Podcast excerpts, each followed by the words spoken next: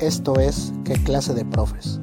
Un podcast experimental con temas de educación en general y educación física. En el que mi compañero, el profe Luis y yo, el profe Ángel, buscaremos dar respuestas cortas y claras con la ayuda de un especialista invitado. Comenzamos.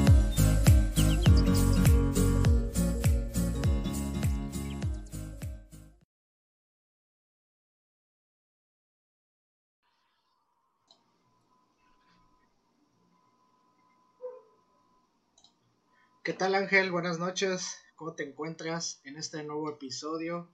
Un gusto para mí saludarte de nuevo. Pero antes de saludarte, quiero recordarte que este episodio está patrocinado por Tienda Scout Nacional. La Tienda Scout Nacional es el socio comercial de la Asociación de Scouts de México, especializada en aprovisionamiento y distribución de productos Scout para todos los miembros del movimiento Scout Nacional. La Tienda Scout Nacional ofrece una amplia gama de productos oficiales. Entonces, el episodio de hoy está patrocinado por esta tienda, que ahí les va a mandar sus productos a todos nuestros, nuestros, nuestros invitados de hoy.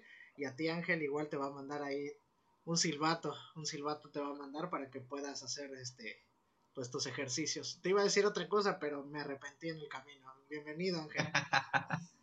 Hombre, pues muchas gracias por conseguir ese patrocinio. Espero que nos puedan pasar sus direcciones para que puedan llegar bien los los, este, pues los, regalos, ¿no? Los, lo, que nos da el patrocinador, porque conozco por ahí una, a una esposa mía que mete más direcciones a la hora de hacer envíos. Suele suceder, ¿no? Pues mira, si yo ya la regué con, con una cuenta Zoom Premium, pues ella también se puede equivocar, ¿verdad? Es normal, eso le decía yo, y ya ahorita me la está mentando acá enfrente, pero... Un saludo para mí. Bueno, y vamos a darle la bienvenida a dos amigas mías que conocí allá en, en Poza Rica, mis compañeras, la maestra Fabi y la maestra Mari, que hoy nos acompañan y pues van a tratar con nosotros un tema que en lo personal a mí me gusta mucho. Siempre quise ser Boy Scout, pero pues yo decía, eso va a costar bien caro, no voy a tener chance, entonces nunca, nunca pude ser Boy Scout. Tú siempre le echas la culpa al dinero de todo, Macías. Siempre Siempre esa es tu cuestión. Bien. Buenas noches. Hola, gracias. ¿Cómo están? ¿Cómo están? ¿Cómo estás, Fabi? Bien, gracias aquí, disfrutando la pandemia. Pero aquí estamos. ¿Y tú, Mari, cómo estás? Estamos trabajando aquí con todo, participando en su proyecto. Muchas gracias por la invitación. Muy bien, muchas gracias. Oigan, y antes que de iniciar, siempre contamos un, dato como, pues, chusco o bizarro o, interesante de, pues, con relación al tema. Les voy a, decir un nombre y ustedes me dicen si han escuchado ese nombre, que es David Hahn. ¿Ustedes conocen a David Hahn? Me suena. Este es conocido como el Boy Scout radioactivo o el Boy Scout nuclear. ¿En qué película salió? Fíjate que yo lo escuché la semana pasada en un, en un podcast precisamente de historia pues gringa, pero narrada en español, ¿verdad? Porque yo no sé inglés. Este, y era, fue un hombre estadounidense que construyó una fuente de, de neutrones casera a la edad de 17 años dice, se dice que este, este chavo desde chiquito, desde los 13, 14 años, le empezó a interesar mucho la ciencia y quería este, fabricar un, un reactor, este, un reactor productor de neutrones, algo así. Entonces empezó a meterle así en su onda y era scout. Como necesitaba ganarse una medalla de los scouts, porque no sé cómo se manejan sus insignias y todo eso, pero tenía que ganar una, una insignia y buscó hacer una en energía nuclear. Entonces se clavó tanto en su rollo que al final lo terminaron deteniendo la policía a los 17 años porque pues ya aportaba muchas cosas radioactivas y este y en lugar después decían en lugar de, de haber apoyado su talento porque pues era un chavito que a los 14 años se metió a todo eso a toda esa onda escribía cartas a, a otros países para que lo asesoraran y así fue como por los noventas esto y este, pues lo metieron a un, lo, metieron a un manicomio porque lo consideraban que, que, no estaba bien y este, pues a fin de cuentas terminó drogándose y pues ya, se fue muy mal ya en la vida. Pero era una mente brillante que los scouts lo apoyaron porque le dieron todos los, como que todo el, el, los pasos lo fueron guiando, lo fueron guiando, lo dejaron que fuera, que creara, que hiciera, y al final pues el gobierno lo vio mal porque andaba trayendo este material radioactivo en su coche. ¿Cómo ven esa historia? ¿Más o menos la conocían? Um, no, no la conocía, pero sí hay muchos, muchos chicos muy talentosos, la verdad, en los scouts, ¿eh? con muchas, muchos talentos en muchas áreas también. Les voy a pasar, les voy a pasar el, episodio para que lo escuchen completo y escuchen bien la. Oye, Macías, dices que fue en los 90, entonces el muchacho yo considero que sigue vivo, ¿no? No, murió, murió ah. hace como, murió en el 2000, 2016, a los 39 años murió. Estaba preocupado porque no sé si te acuerdas, hace como tres semanas la Secretaría de Energía, ¿no? Que emitió una alerta de, de un equipo radioactivo que se había perdido, que se lo habían robado. Y dije, no vaya a ser, no vaya a ser, ¿no? Dije, no vaya a ser que el tal Hank haya hecho de las suyas. Aquí, ¿no? Pues fíjate que decían que, en el, estaban ahí, ya por último, que hace mucho tiempo unos relojes que brillaban en la oscuridad. estos relojes los pintaban con un material que se llama este, radio. Entonces este chavo empezó a buscar en las, en las tiendas de antigüedades esos relojes y le rascaba los numeritos del, con lo, que quedaba de radio para poder juntar eso, porque radio es radioactivo, radio es radioactivo, ¿no? Y, este, y así le fue buscando, así le fue buscando, así iba buscando cómo encontrar materiales radioactivos en, en la, pues como que la vida cotidiana. Y de, ahí, y de ahí nació Linterna Verde, ¿no? Algo así. Yo siento que, que, te, que te engañaron, te vieron la cara, Macías. No, no puedo, no puedo dejar de confiar en ellos. Lo leíste en un cómic, lo leíste en un cómic, creo. Está bueno, les voy a pasar el episodio y este, para que lo escuchen, porque sí, está muy interesante. interesante. está muy, muy interesante. Ahora sí, Luis, ¿qué onda?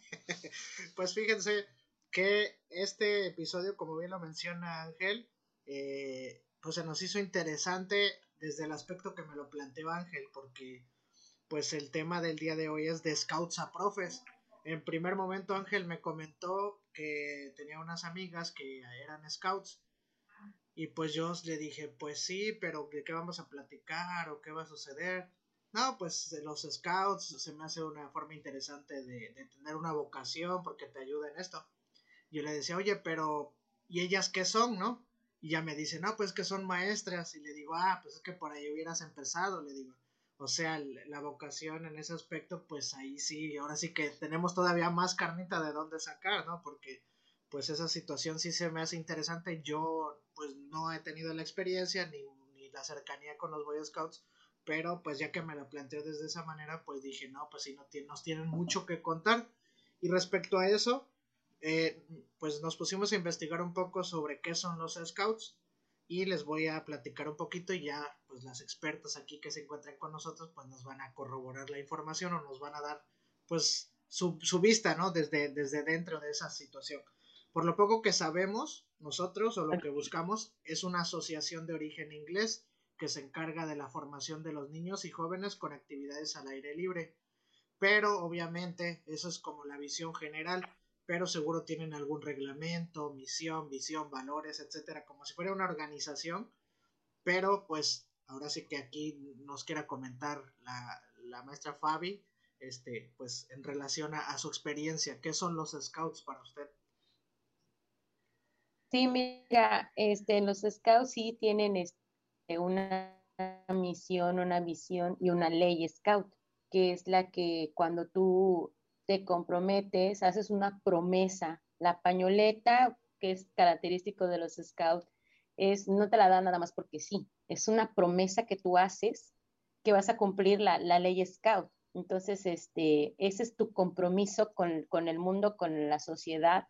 Entonces, este, es por eso que algunos la aportan y vas a encontrar niños, niños pequeños que todavía no la traen puesta. Entonces, porque este es tu compromiso hasta que juntes como quien dice ciertos requisitos o vayas haciendo ciertos méritos, te vas ganando esa promesa scout.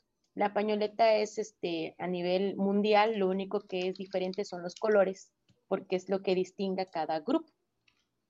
Entonces, es la diferencia, pero esto es una ley que te, van a decir, aquí Mari me va a refrescar la memoria de, de, algunas leyes scout que nos que tenemos que cumplir y es como un como es como algo muy moral, ¿no? Con mucho valor. Sí, claro.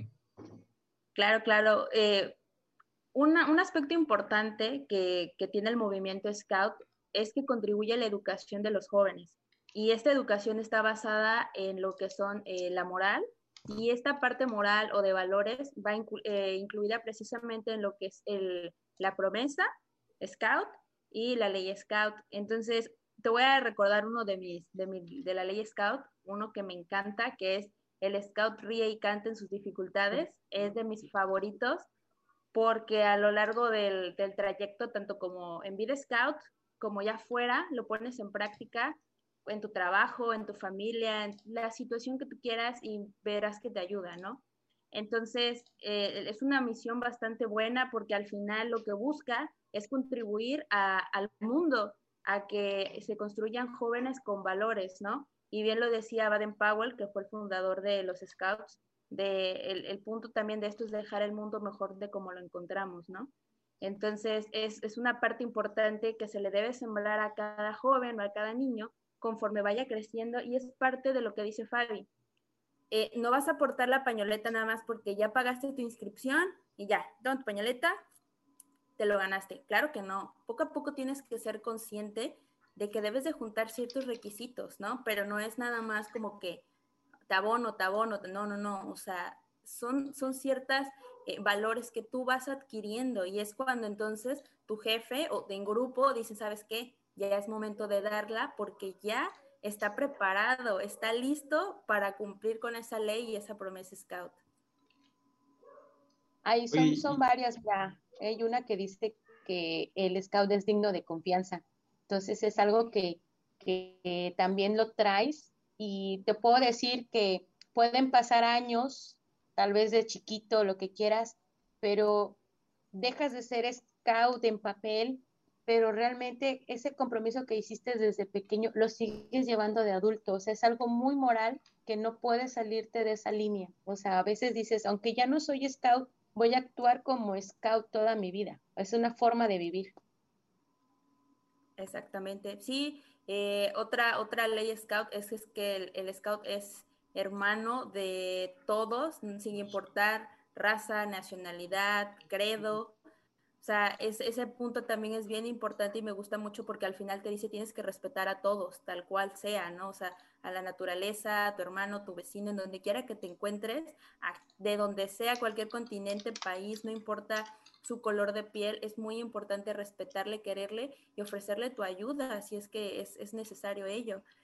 Eh, vamos, son muchas, muchas leyes scouts, o sea, de las cuales pues cada una tiene un significado bastante importante, ¿no? Entonces, esa es una de las misiones que, busca este movimiento. ¿y, ustedes conocen a alguien que, pues vaya, que por violar la ley Scout le hayan retirado su pañoleta o algo así? ¿Puede pasar eso o no? Mm, no te la retiran, pero es como que, como te digo, es como algo muy moral, o sea, está en tu conciencia, ¿no? O sea, tú sabes que eso está mal y que sabes que, va a haber un castigo, tal vez no, no de retirártelo nada, pero te sientes mal moralmente. O sea, eso es algo que sí, sí, este, hay gente que lo que hace es que se retira del movimiento porque se siente no digno de estar ahí. Ok.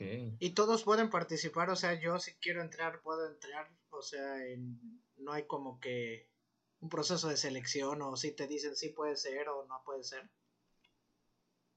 No.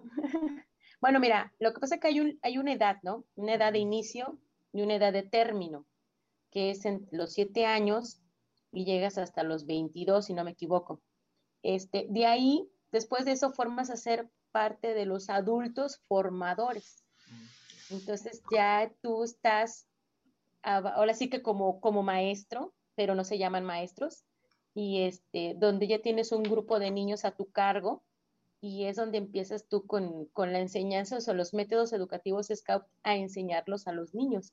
Pero la vida Scout en sí es desde los 7 años hasta los 22, donde tienes insignias, donde haces tus, este, pues sí, principalmente las insignias, ¿no? Y, este, y ya de ahí puedes ser parte del grupo de adultos este, en el movimiento que es voluntario. Ahí no te paga nadie ni nada, o sea, ya es voluntario. Y hay mucha gente que toda su vida es voluntaria en los scouts, o sea, terminan su vida scout y siguen siendo voluntarios, ¿no? En mi caso yo terminé y soy voluntaria, o sea, ya a cargo de muchas, muchas áreas que hay en el, en el movimiento scout. Cabe, cabe destacar aquí, Fabi, que pues, por ejemplo, dice nuestro compañero Luis, ¿sabes qué? Yo quiero entrar, ¿no? Como voluntario.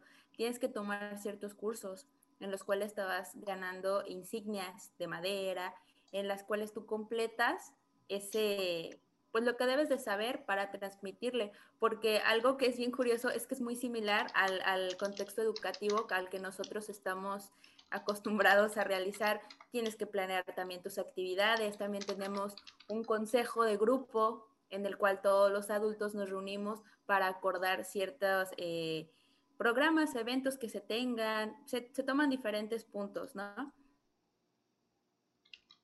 Es ser parte, debes también eh, prepararte para. Es muy, muy similar el método educativo de los scouts a lo que es la educación física o lo que es un docente, porque hay muchos docentes de aula que también son scouts porque igual tienes una planeación, una programación, una programación de, los sábados, tu programación mensual, tu programación anual y lo que le llamamos los consejos de grupo, que yo ya los hacía mucho antes que existieran los consejos técnicos escolares. O sea, yo ya sabía que había que hacer un acta, una redacción, firmarla, todo. O sea, eso nosotros ya lo manejábamos desde hace muchos años atrás, antes que los consejos técnicos escolares. Entonces, ese es muy, muy curioso porque siento que iban un paso adelante de lo que ahorita es la, el modelo educativo, ¿no? Oye, y, si quiere entrar Luis, sí, sí habrá este calcetas para sus piernotas, porque hay un piernudo Luis. claro que sí. Oiga, pero después de esa pequeña broma de Ángel fuera del lugar que no tiene nada de sentido, alguien para ser voluntario tiene que haber estado como, como alumno, como participante de los Boy Scouts, ¿no? No puede ser que yo no haya estado de Boy Scout y quiera entrar de voluntario. Sí puede. ¿No? ¿O no? A ver, díganos. Sí, sí se puede, sí se puede. Por eso digo que es un proceso, porque tú vas a entrar y, vas a estar haciendo pruebas, como dijo Mari, te van a mandar a cursos, vas a tomar cursos. Mm, donde te van a ir explicando cómo vas a llevar a los niños y todo, o sea, es un proceso, igual te hacen tu promesa por primera vez, entonces, este, todo lleva un proceso para poder ser formador dentro del movimiento Scout, pero sí, sí se puede, de hecho hay papás que llevan a los niños y que están ahí y les empieza a interesar y dicen, no, yo también quiero ser, ¿no? Y empiezan, este, a involucrarse cuando ve ya la mamá, el papá, los hijos, ya todos, toda la familia scout, ¿no? Porque es une más a la familia. Sí, me imagino. Me imagino, yo, yo conocí una familia que, así era y yo sí les envidiaba. Eh, tenían mucho dinero. Aparte les envidiaba yo los, los carros y todo eso. Siempre el dinero está presente en todo, Ángel, para ti. Siempre ese maldito y cochino y sucio dinero. ¿Cómo, están agrupados? O sea, no, sé cómo sea una sede por estado, por ciudad, por tropa, o, no sé, o sea, cómo es su, su, agrupación. Y bueno, luego les pregunto la otra que tiene que ver con dinero. Primero lo de cómo están agrupados. Mira, este, te voy a decir la clasificación por edades y Mari me va a ayudar en cómo, en cada sección, cómo se le llama cada grupo, porque en cada, cada, grupo, cada sección también se divide por grupitos, ¿no? En los, y por colores. Este, pues cuando son niños de los 7 a los 11 años se les llama manada de lobatos o manada de, de gacelas y son de color amarillo. ¿sí? Es prácticamente la etapa de la primaria. Más o menos es el rango de edad. Ya de 13, 14 hasta los 15, que es la edad que están en la secundaria y son de color verde. De ahí pasan a la siguiente sección que se llama sección de caminantes, donde son azules y es a partir de los 15, 16, 17, 18, terminan y de ahí viene la última etapa que es en color rojo, que son de los 18 a los 22. Todas son etapas, si te das cuenta, etapas de crecimiento de la vida, este, van respetando los ciclos de crecimiento por los diferentes intereses que hay entre los niños, son diferentes actividades. Y dentro de cada sección, como son cuatro colores, también tienen sus divisiones. Y ahorita Mari me, me va a ayudar con esa parte de van, manada, tropa, comunidad y clan, se les llama a las cuatro secciones.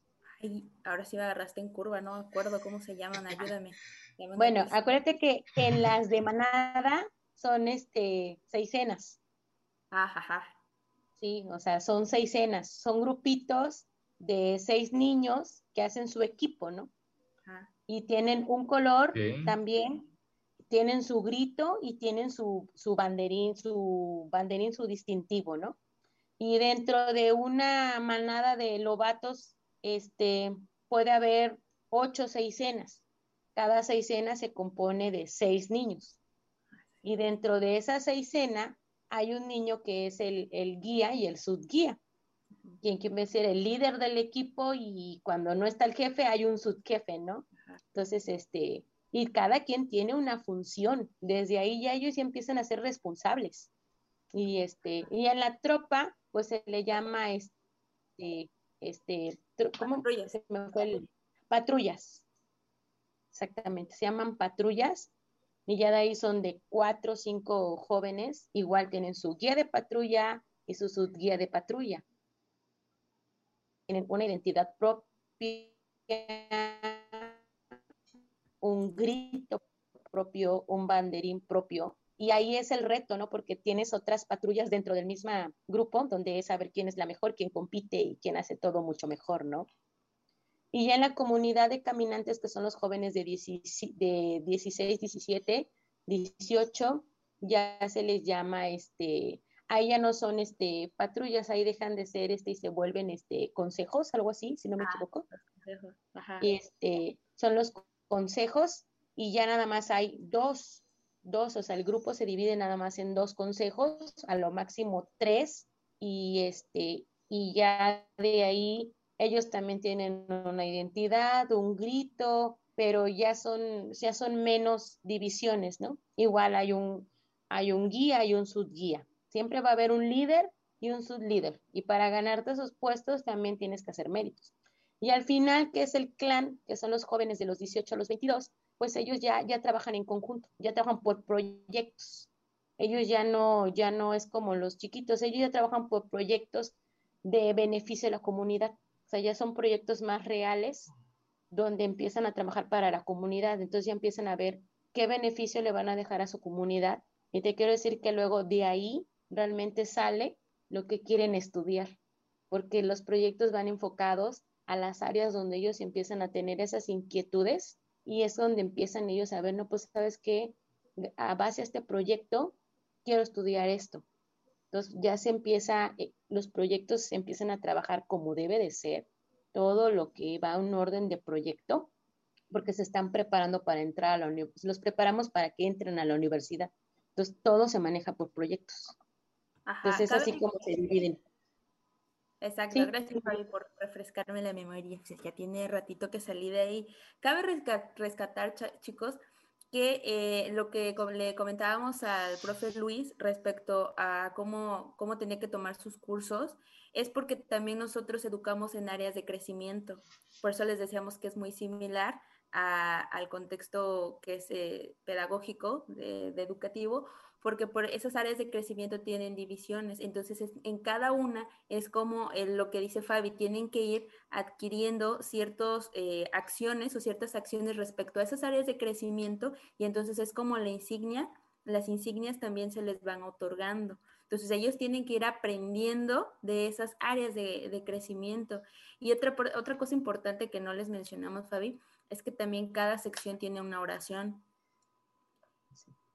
Y se dice, bueno, no sé cómo se maneja en el, grupo de Fabi, pero al, menos en nosotros al inicio de, de sesión empezábamos con la oración de cada sección y cada, cada pues, se, ofrecían voluntarios a, hacer esa oración. No es, no crees que es una religión como tal, o sea, no vayan a creer que, ah, es que tienen un, ah, es su religión, no, es libre de credo, ahí, ahora sí, nada más que pues a lo que más es es a la naturaleza, ¿no? A Gaia, por así decirlo, que es a lo que se le, se le brinda o se le reza este, eso que hacemos.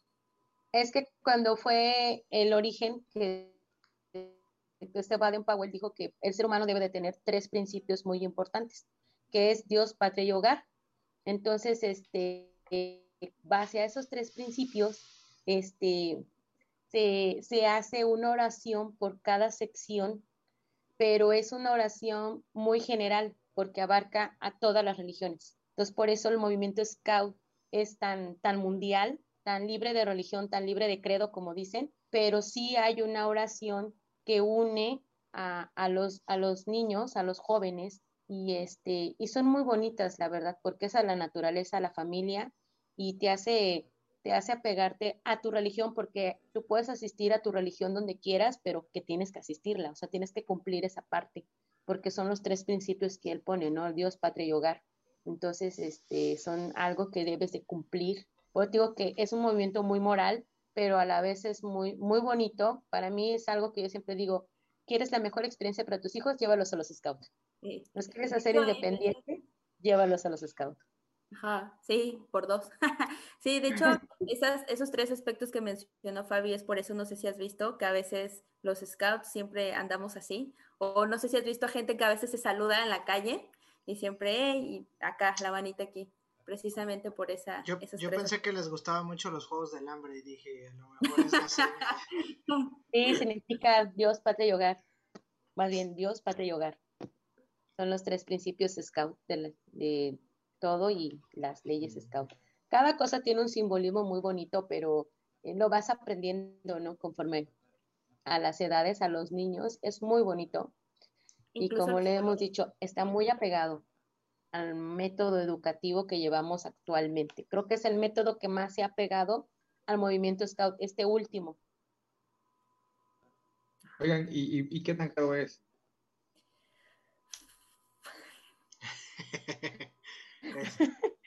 Hay más o menos. de la familia promedio?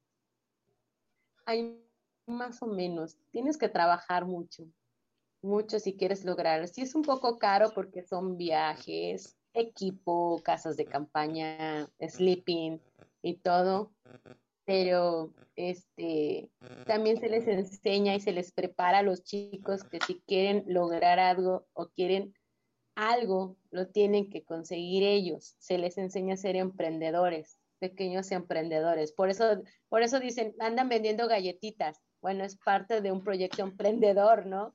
Porque vendiendo galletitas van a juntar para sus viajes. Entonces, ah. este, eh, es por eso que los, los chicos o los, los este, asocian mucho con las galletas, ¿no? Porque es parte de cómo ellos pueden obtener recursos. Entonces, por eso cuando ven un scout compran en lo que venda, ¿eh? Porque está juntando para un viaje. Pero vaya, o sea, se da una mensualidad y aparte ya cuando vienen los viajes hay que caerle con otro. Pero eso ya los viajes Es un pago Mira, el, el grupo Scout, o sea, la Asociación Scout de México te cobra un registro de inicio, pero realmente lo que estás pagando es un seguro de vida. Ese es tu, tu pago, o sea, es un seguro de vida personal y lo vas pagando anualmente. Porque como te comento, los adultos son voluntarios. Entonces, este, nadie recibe, supuestamente nadie se recibe dinero. Y lo que se paga es un seguro de vida, o sea, tú estás registrado, pase lo que te pase en los viajes o lo que sea, tienes un seguro de vida. Y hay unas hay cantidades, bueno, a cada padre se le da a conocer cuando se registra si le pasa algo, hasta por un dedo, o sea, si te pasa un dedo, tú reclamas tu, tu seguro de vida y te van, o sea, hay muchas cosas que nunca han pasado, ¿verdad, Nunca pasen porque es un seguro de vida hasta por muerte, sí, la verdad que es, a veces hacemos cosas muy arriesgadas, pero tratamos de cuidarnos mucho. Sí, pero pues es algo, un beneficio, ¿no? Porque pues tienes la seguridad de que te van a parar pues ese, seguro, ¿no? Que al fin y al cabo pues lo vale cuando es por tus hijos. ¿Ya viste, Macías? Sí, sí, sí. Sí, pues ya no tenían la duda de cómo se manejaban las finanzas allí. Bueno. Ahora fíjense, bueno, platicaba hace ratito y las escuchaba y considero que con eso ya casi nos respondieron lo que les iba a preguntar. Pero pues de todo lo que nos han hablado de los proyectos y de muchas situaciones, nosotros tenemos compañeros que son de educación física, de preescolar, de primaria, que en algún momento han sido scouts. Y pues quisiéramos saber si de alguna forma o a través del proceso de ser scout te ayuda a, elegir tu vocación o te acerca también a, a, elegir a lo que te quieras dedicar o a ustedes les ayudó formar parte de los scouts para decidirse. Sí, mucho, mucho, mucho que me ayudó a elegir la carrera, la verdad, bastante. Mari, si quieres comenzar tú. Sí, Mari. Dale, dale. Pues mira, yo creo que sí ayuda, bueno, no creo, aseguro bastante desde una formación temprana, porque precisamente todo va englobado. Entonces, con estas áreas que yo te mencionaba, que son de crecimiento, como que el niño va viendo qué es lo que le gusta, ¿no? Si enfocarse a, los deportes, si enfocarse, no sé, tal vez a la medicina, no sé, tal vez a, a, la parte manual o tal vez a la parte de informática, no lo sé, poco a poco él va, lo que él quiere son las insignias, pero sabe que para ganárselas tiene que irlo consiguiendo y va a decir, bueno, ¿cómo me la voy a ganar? Bueno, comentaba Fabi hace rato, ya en lo que es el clan, como ya son proyectos, ya tienen que ir más dirigidos hacia lo que ellos están buscando. Entonces, claro que te empapas muchísimo más información sobre lo que a ti te gusta, sobre lo que a ti te agrada, y es muchísimo más fácil eh, saber qué es lo que quieres, ¿no? Porque ya estás enrolado, ya estás empapado, y obviamente esa información pues ayuda mucho a tus decisiones. Ahora, respecto a mí, pues sí, la verdad es que sí, porque si, si lo tomas desde el punto en el que, qué es lo que te gusta, si te gusta estar sentado, parado, andar con, educar con juegos, educar en valores, educar sobre una sana alimentación, higiene postural, actividad física, etcétera, bueno, quieras o no, van de la mano, van de la mano, el cuidado del medio ambiente también va de la mano. Entonces, claro que sí, yo le apuesto a que los scouts se te sirven 100% para saber, y si no te ayudan, mínimo te dan una idea ya te, ya te abriste una gama de qué es lo que quieres, porque al final para mí los scouts es para cometer errores, si no lo quieres ver así, pero ahí vas, te equivocas, te equivocas y no pasa nada. Hay compañeros que te dicen, hey, échale, sí se puede, yo te ayudo, vas y aprendes del compañero. Fabi no me va a dejar metir, en los campamentos aprendes como no tienes una idea, aprendes hasta lo que nunca te imaginaste que podías hacer, ¿no? Entonces, créeme que sí, yo sí le he puesto bastante a este movimiento, a lo que logran y a lo que logras más en, los jóvenes. Sí. Mira, yo desde chiquita, bueno, yo comencé desde los cuatro años y la verdad me encantaba ver los juegos, porque todo eran juegos en equipo, todo era hacer equipos, este, retos en equipos, entonces era como que como que las dinámicas de formación, las dinámicas de hacer equipos, los retos físicos, este, era algo como que, que me, me, encantaba ir. Entonces, este, cuando yo estoy en los scouts, este, empiezo a ver eso y empiezo, pues también hay lecturas, ¿no? Entonces, uno de los libros que a mí me, me ayudó muchísimo a definir mi carrera, precisamente lo tengo aquí, tengo años que lo tengo, y se llama Juegos al aire libre, se llama Juegos al Aire Libre de la Asociación de Scout de Canadá. Entonces, este libro, cuando a mí me lo regalan, porque ya está viejito mi libro, haz de cuenta que la primero que dice, aquí dice, dice, selección adaptada a los juegos de Mike, es un profesor de educación física de la, Universidad de, de la Universidad de Quebec en Montreal. Cuando yo leo esto y digo que, está en que tiene bases de educación física de la Universidad de, de Canadá, entonces digo, aquí es, de aquí soy, ¿no? Y empiezas a ver que son un montón de juegos al aire libre, que son en grupos individuales y todos, y empiezas a, a, a enriquecerte de esto y dices, esto es lo mío, ¿no? Entonces, a mí en lo personal sí me ayudó mucho a decidir lo que quiero y te quiero decir que en mis clases lo sigo ocupando, ¿eh? porque te enseñan desde cómo hacer equipos, eh, señales para que tus alumnos emprendan a, formarse. O sea, es algo que yo me, me dicen, es que ¿cómo haces eso? Porque te enseñan, hay formaciones. Si quieres formar a tus, a tus alumnos en círculos, si los quieres en línea, si los quieres en, en, filas, si los quieres este, atrás de ti, adelante de ti. Entonces, todo eso te lo van, es parte de lo diario con los scouts. Entonces vienes, los aplicas en tu grupo y antes te están gritando, ¡eh, hagan un círculo! Sea, no nada que ver, o sea, vienes, te paras y desde que te ven que levantan las manos, dices, ah, la maestra nos quiere formados así, ¿no? Entonces, rapidito, lo, haces así y dice, los quiero enfrente de mí. Entonces, este, es algo que, que me ayudó bastante a la formación de, de, mi carrera, de mi área, y lo sigo ocupando como parte de mi método y estrategias de enseñanza. Y, este, y los juegos, ¿no? Que todos los juegos son retos.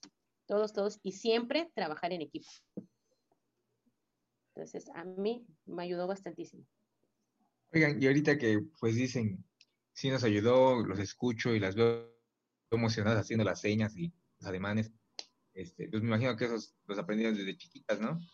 Pero desde su, desde su perspectiva de cada una, ¿qué es lo más valioso que aprendieron ahí? o lo mejor que se puedan llevar de los scouts, amistades, experiencias, a cocinar o amarres, este, lo, lo, que ustedes digan, esto es la joya de la corona para mí, que esto me llevo, esto es lo que más amé de aprender ahí en los scouts, o lo que más amé de tener. Solo decir varias cosas, no nomás una. pues las experiencias y algo muy importante, te enseña a ser muy independiente. Muy independiente. Ahí no hay nada de que mamá ayúdame. Ahí te vas de campamento desde muy chiquita sin tu mamá. Y si no, si no sabes prepararte de comer, no comes. Entonces, ¿qué dices? No, pues me preparo, ¿no? Si no cuidas tus cosas, te quedaste sin ropa. Entonces, son las experiencias que realmente te va forjando el carácter y, este, y te queda marcada para toda la vida y es una manera muy bonita y, es principalmente la independencia que te ocasiona, ¿no? O sea, no necesitas de nada ni nadie para sobrevivir en algunos casos, ¿no? Te enfrentas a eso en la vida, ¿no? Sí, claro. No sé, bueno, no sé si haya tiempo, me dejas platicar una experiencia que me pasó con una, una niña que me pasó de manada.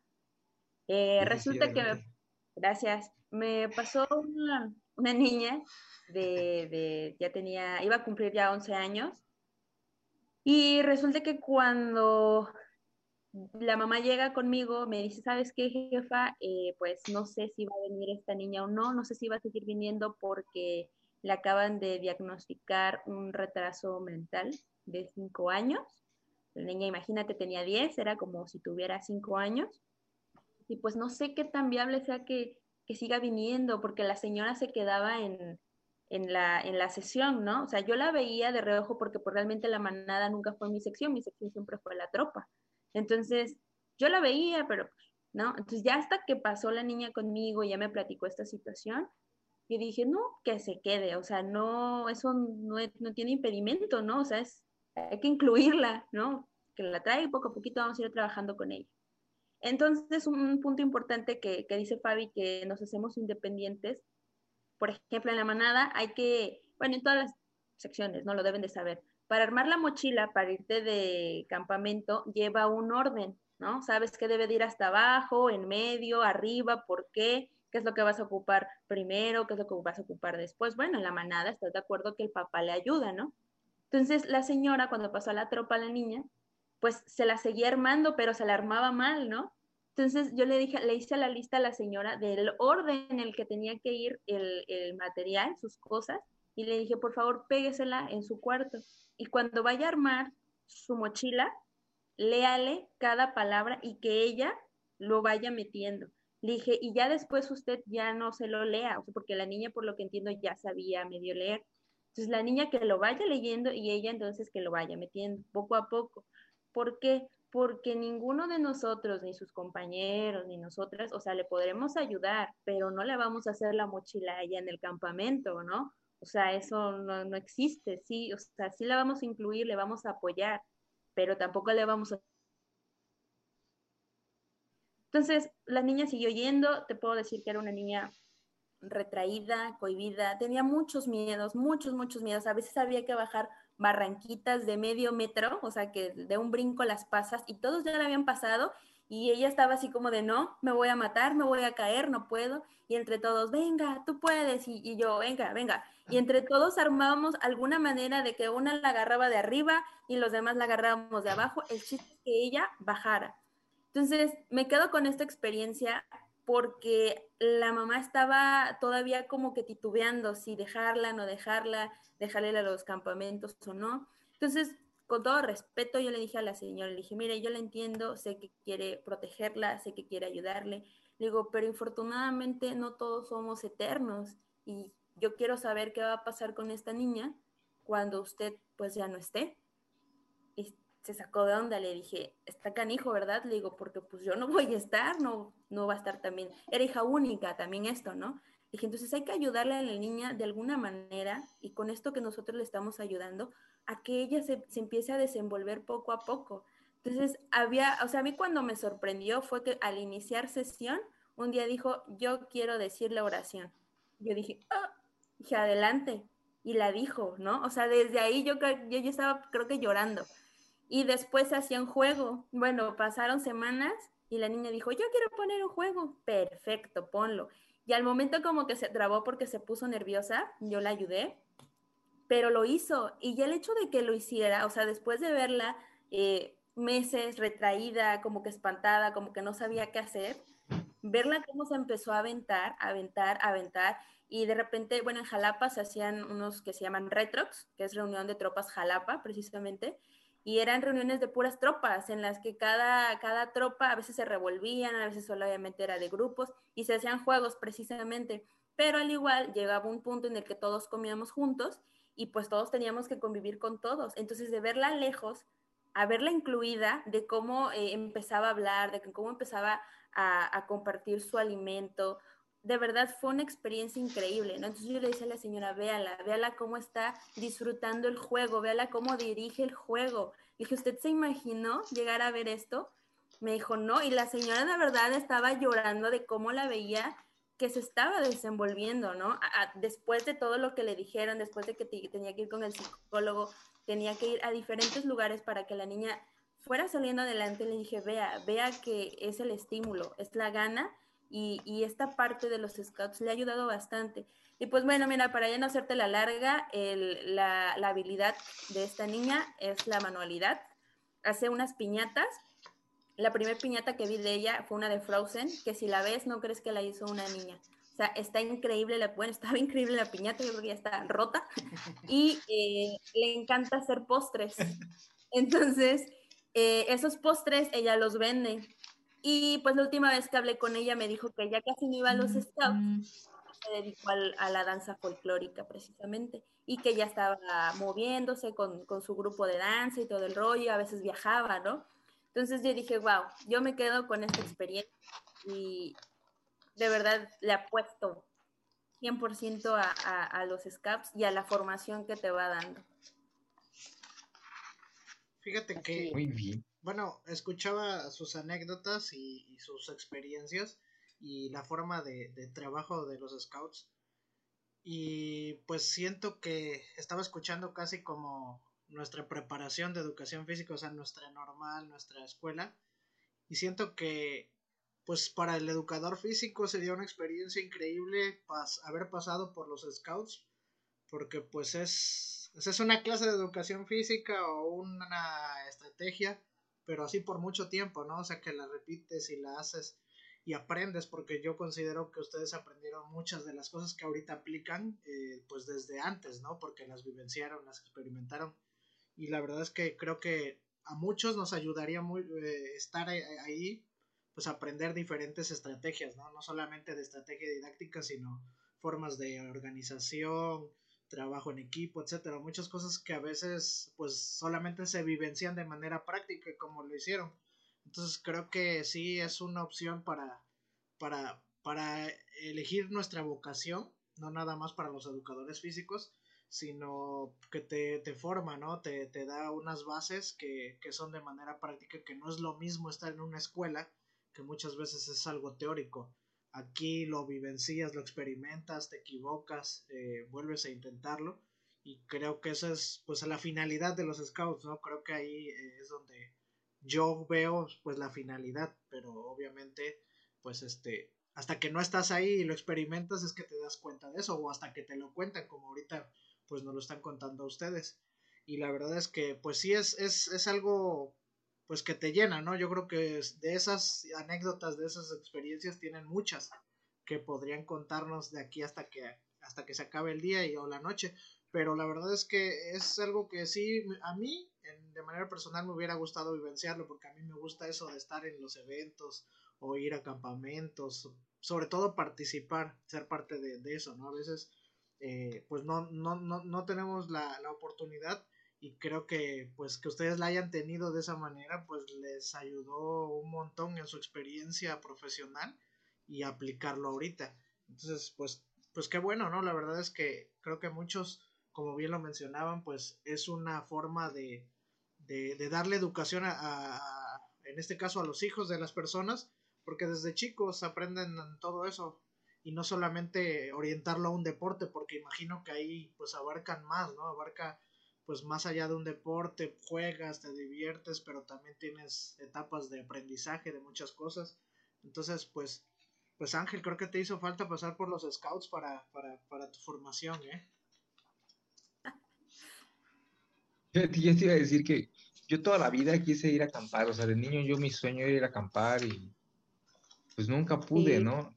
La primera vez que fui a acampar tenía yo como 14 años, 15 años, en un que es como un parque ecológico de aquí, de muy cerquita de la casa, lo empezaron a abrir para acampar. Pues nada, fuimos a echar relajo, ¿no? Entre cuates, ni llevamos comida, nos quedamos toda la noche sin comer. Este, nada más hicimos una medio fogatita que nos duró como dos horitas y ya, ¿no? Y al final las casas este, estaban bien frías porque ni cobijas llevábamos, mejor nos metimos a dormir al coche, ¿no? Y, y, y, esto que te puede brindar, o sea, el que tu niño vaya a acampar, yo desde pues desde que tengo hijos, que ya los quiero llevar a acampar, ¿no? Ya quisiera yo, pues nada más con lo poco que sé, ¿no? Si ni fuiste tú, no los vas a llevar a tus Yo lo hubiera querido. Y, y, o sea, y, y si no es por, por la escuela, nunca hubiera ido a acampar a un lugar de, abierto, ¿no? O sea, porque ahí sí nos llevaron a acampar a un, a un cerro y todo bien, ¿no? Como es un campamento. Pero, Allá por, ¿cómo se llama? El Capulín. Ándale. Capulín, está cerquita de, de Puebla, ya aquí por Aculcingo.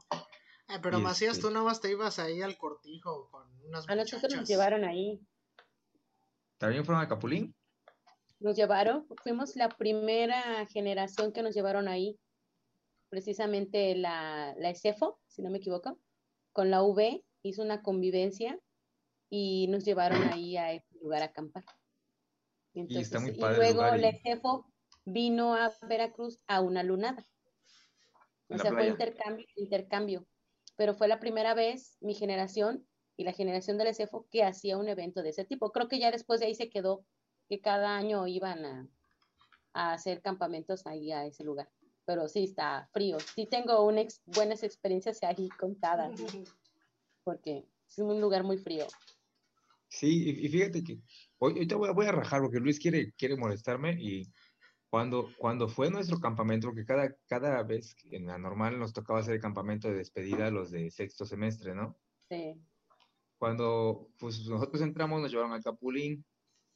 Cuando íbamos en cuarto semestre, no hubo, no quisieron despedir de esa forma a la, a la generación. Y cuando nos toca a nosotros organizarlo, yo estaba, insiste, insiste, vamos al Capulín, porque eso es un campamento, ¿a qué nos vamos? A una hacienda donde va a haber baños, donde tienen todo bien bonito. Y ese sujeto que está ahí junto a mí, este, ese sí quería sus baños porque le daba pena ir a hacer en el, en el monte. Quería que hubiera bancas para poder comer, quería que hubiera este, agua para poderse enjuagar. Yo les decía, no, es que eso no es acampar, tenemos que vivir la experiencia, ¿no? Pero bueno, pues ya, los maestros así lo decidieron y nos fuimos a una, una como hacienda, algo abandonada, pero pues de todos modos sí había algunas comodidades que pues no, ya éramos casi señores, 22 años, 21 años, ya, ya podíamos aguantar cualquier cosa, pero pues ya, ni hablar. Bueno, si estamos en la época de la evidenciada o en el tiempo de la evidenciada, yo no tengo la culpa de que tú tardes una semana en ir al baño, Ángel. O sea, tú por eso decías, no, pues nos podemos quedar aquí cuatro o cinco días. No tengo la necesidad de ir al baño. Me tapo. Oye, Macías, pero, pero no sé qué sucedió en el campamento que nos tocaba a nosotros, que se suspendió un día antes o dos días antes algún evento, algo de, no sé si de frente frío, suspensión de clases, algo, porque estoy seguro que empezó a circular la información de que se había suspendido por algo, pero no, no sé si tú recuerdas. ¿Que nos tocaba para despedirnos? No, no, no. No, para despedirnos a nosotros no. No, pues no nos hicieron campamento, no nos quisieron despedir bonito. No les caíamos. Porque hubo algo, ¿no? Porque hubo algo y se hizo en la escuela. No, no hubo planeación, no hubo planeación, no quisieron despedirnos. Así es, algo pasó y se hizo en la escuela. Bueno, no vamos a entrar en controversia acá. No, pues ahorita lo aclaramos. Chicas, a ver, anécdota bien chusca, bien bizarra, que tú digas, ahí, ¿cómo pudo haber pasado esto? Eh, nunca creí que pudiera pasar. Voy a poner, lo más gracioso, lo más. Voy a poner un ejemplo. En nuestro campamento, a un compañero le pegaron en la cabeza y le abrieron un hueco y se lo taparon con cola loca.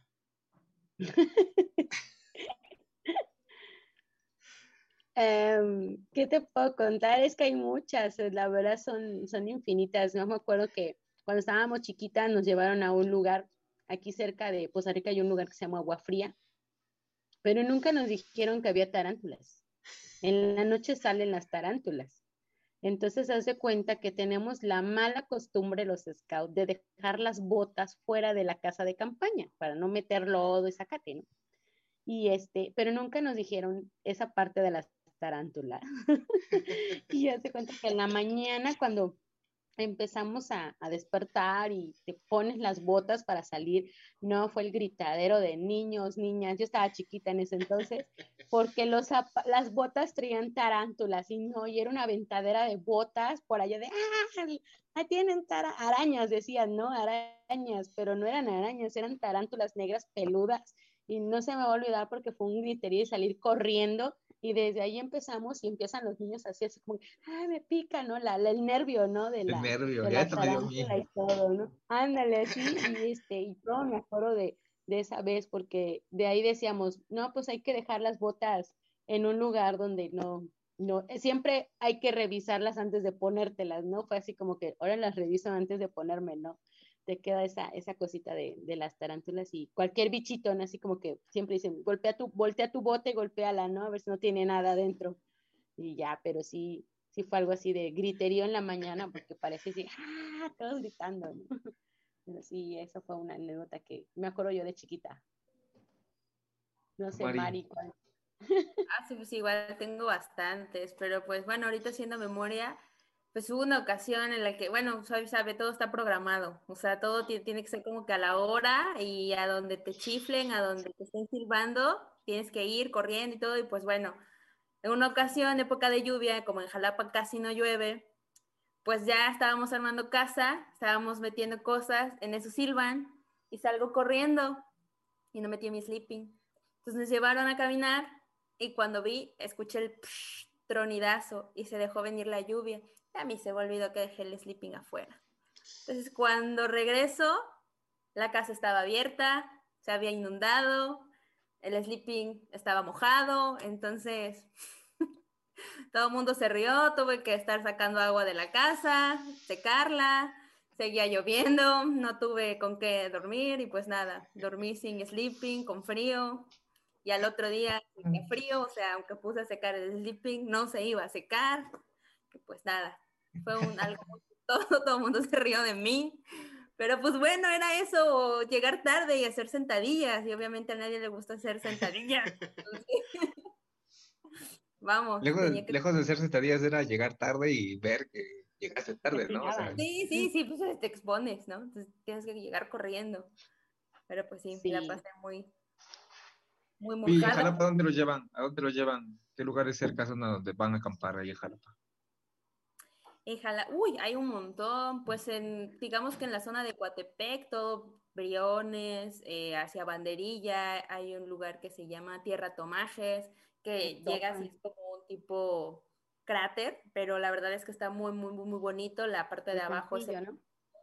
Ándale, ajá, está bonito, hacia lo que es el encero, también hay zonas chidos, Actopan, Actopan es muy chido, pero espantan, entonces, eh, mucho mosquito, mucho mosquito. Nada, la verdad es que hay muchísimos, o sea, hacia Coapexpan, hay muchos lugares.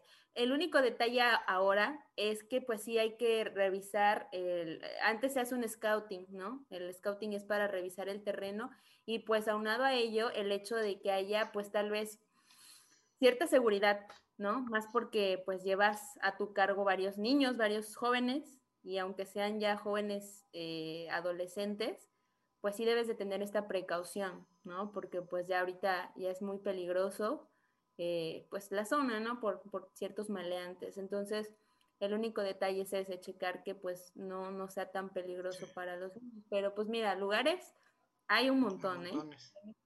Ya, ya por posa, Fabi.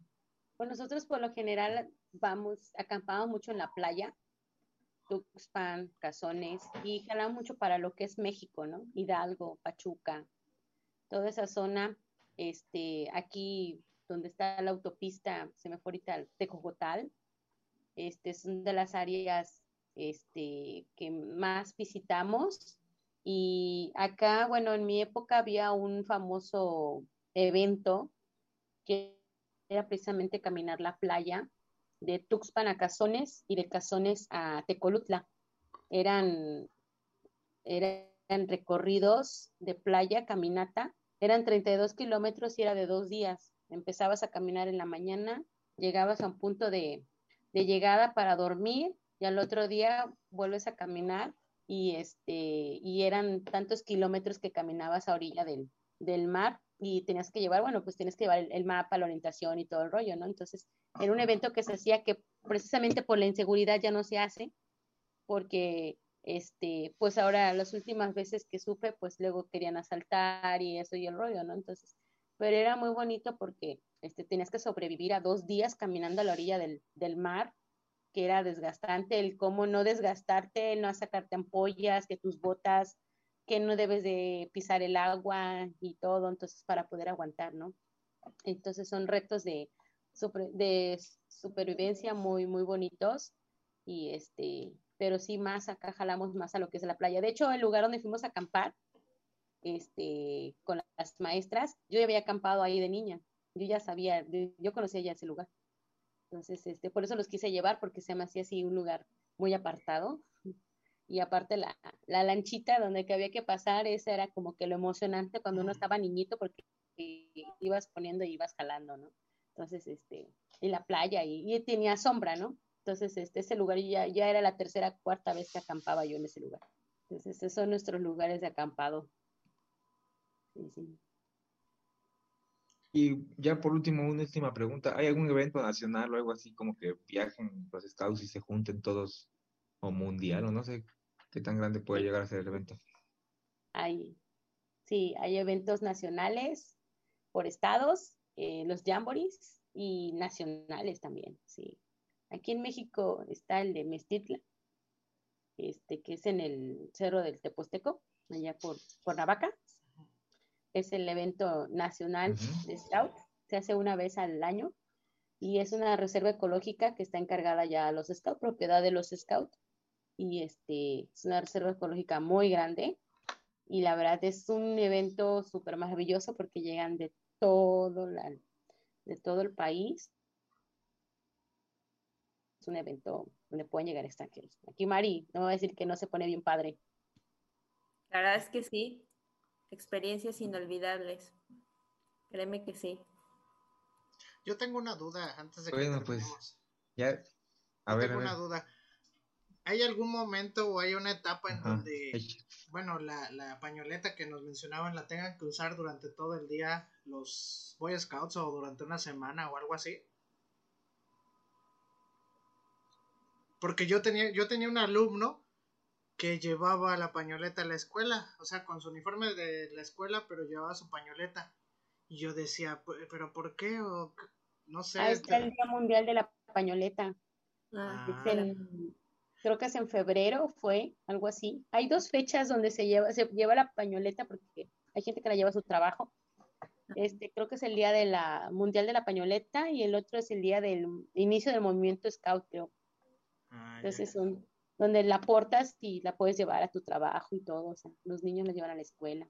Sí, porque al principio lo malmiraba yo porque no me caía muy bien, pero ya luego vi a, otros alumnos y dije, ah, pues vi otros que también lo llevaban y dije, ah, entonces a lo mejor es algo que les encargan o algo que tienen que llevar. Ha de haber dicho niño presumido. Ajá, yo dije, como que quiere quedar bien o pregúntame, soy de los Boy Scouts o algo así. Claro. Ándale. Pero tú, tú llevas tu playa de Santos y nadie te malve. Pero es muy diferente, es muy diferente. Ellos deben llevar su uniforme. Sí. pues sí, así es el movimiento Scout.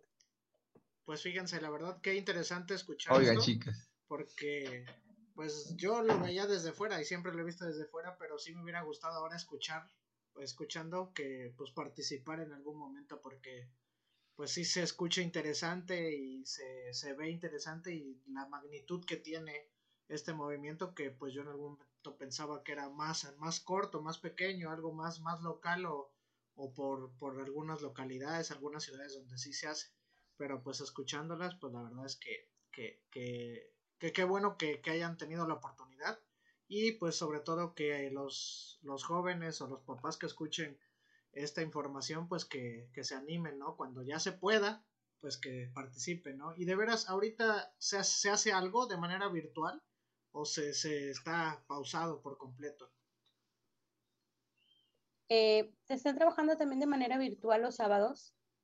Este, cada sección tiene su jefa o su jefe. Y igual sesionan los sábados y como son por proyectos para ganarse insignias, entonces este, trabajan los proyectos en, entre semana y ya el sábado pues van presentando sus registros. Que de las insignias ahí se nos había pasado es que son seis áreas para poderte ganar una insignia. Una de las insignias es la de tecnología y ciencia, la otra insignia es la de deportes, la otra insignia es la de humanidades, la otra insignia es la de, a ver, ¿cuál? Espiritualidad. Espiritualidad. Eh, la otra es este mm, auxilios, algo así como primeros auxilios. Ajá. Ajá. Y me falta una porque son seis. Y la otra es. Este, la del medio ambiente? Tecnología y ciencia, ¿la dije? No. Ah, sí. Ah, tecnología y ciencia. Son las seis áreas donde puedes ir haciendo una insignia. Y cada insignia se derivan un montón de cosas. La de deportes, pues es que tú realices un deporte, ¿no? Y viene la gama de deportes, ¿no? Tecnología y ciencia, pues ahí vienen todos los proyectos de ciencia y tecnología, humanidades, eh, la parte artística. Entonces son, son, seis insignias las que tú te puedes ganar con esos proyectos. Entonces, este, esas son las total de insignias que vas a ir tú y para el niño es súper fabuloso ganarse una, o sea, y van enseñando los proyectos, digo, como debe de ser. Y al momento de pasar de sección, porque ves que se les entrega la de sendero, esas también. Ah, sí, llevan unas insignias donde tú estuviste en esa sección, pasas a la que sigue y te van dando tú, que ya estuviste en esa, ¿no? Tu vida, tu vida scout le llaman. Y tu vida scout. Y hay muchos, de hecho, este, hay hasta, hasta insignias de, Desarrollo paz mundial, o sea, hay insignias de proyectos sustantivos desde este, a nivel mundial, o sea, hay chicos, por digo que los chicos son muy talentosos. Este, hay niños que se han ganado, jóvenes que se han ganado el Premio Nobel de la Paz por, por ciertos proyectos que, que realizan a la comunidad principalmente. Ajá. De hecho, no sé si, perdón, no sé si han visto un, un chavo en TikTok que es, eh, ¿cómo se llama? Lo, para, es paramédico y siempre sale dando datos curiosos. Y un día dijo, yo me imaginé que era scout, no sé por qué, pero dentro de sus datos curiosos dijo, soy scout, con mi hermano eh, fomentamos lo que es la cultura y el arte por medio de la música, llevamos serenatas, yo estudio primeros auxilios y voy a no sé dónde, aparte juego tal y estuve participando en los Juegos Centroamericanos, Panamericanos, y dijo un montón de cosas, ¿no? Y dije, sí, tenía que ser scout, porque el scout siempre está ocupado. el scout siempre está ocupado, es la verdad. Siempre estás en todo, ¿no? Quieres hacer de todo y es muy voluntarioso, es demasiado voluntarioso. A mí me encantan los chiquitos porque si tú dices, ay, me corté el dedo, esos corren y te dan un curita. ¿Y un curita, jefa? O quieres prender la fogata, ay, no tengo cerillos, yo se los traigo. Son bien voluntariosos. Este, tengo hambre, le invito de mis galletas. O sea, son tan, o sea, no te pueden decir no, son tan lindos. Y este, y a veces regañaba yo a los grandes porque yo por lo general trataba con chicos de de 16, 17, y este, yo luego les decían, ay, tengo hambre, vamos a ir a buscar a la manada. Buscaban a los chiquitos y les quitaban sus galletas. Le dicen, no sean así de gachos, le digo, les quiten sus galletas. Abusivos, abusivos. Es que ellos siempre traen de más, dice. Los niños siempre traen de más y nunca te dicen no. Le digo, no, no abusen, le digo. Pero sí, son bien lindos porque son súper voluntarios. o sea, te sientes mal y casi, casi te sacan hasta la pastilla, así de, este, se puede tomar esto porque se les enseña a manejar medicamentos, todo, o sea, primeros auxilios, este, todo, todo, todo. Necesito una navaja y te sacan como cinco navajas, o sea, ¿de cuál quiere? O sea, son, son niños muy lindos, la verdad. Muy, muy voluntariosos. Oigan, pues, Fabi y Mari, muchísimas gracias por, por acompañarnos en este pequeño episodio, en esta pequeña plática. Me quedo con unas dudas resueltas, pero con muchas más cosas que me gustaría saber de las Scouts, que espero yo un día me las puedan resolver. No sé si vaya yo a resolverlas solo, pero ustedes un día me, me, las resuelvan. Muchísimas gracias por acompañarnos. No, gracias a ustedes por invitarnos. La verdad que sí estaba interesante el tema, es muy interesante. Nadie nos lo había planteado de esa forma, la vinculación de una de un área con otra, ¿no? La verdad que muy atinado el, Sí, así es. Muchas, muchas gracias por la invitación. Es un tema que creo que a tanto a Fabi y a mí nos apasiona porque es algo que vivimos y seguimos viviendo, ¿no? Bueno, yo ya estoy fuera de los scouts desde hace un par de años, pero la verdad es que sí, nos, nos apasiona hablar de este tema, así que si tienes dudas, tú háblanos. claro que sí. Nosotros tenemos para pa largo.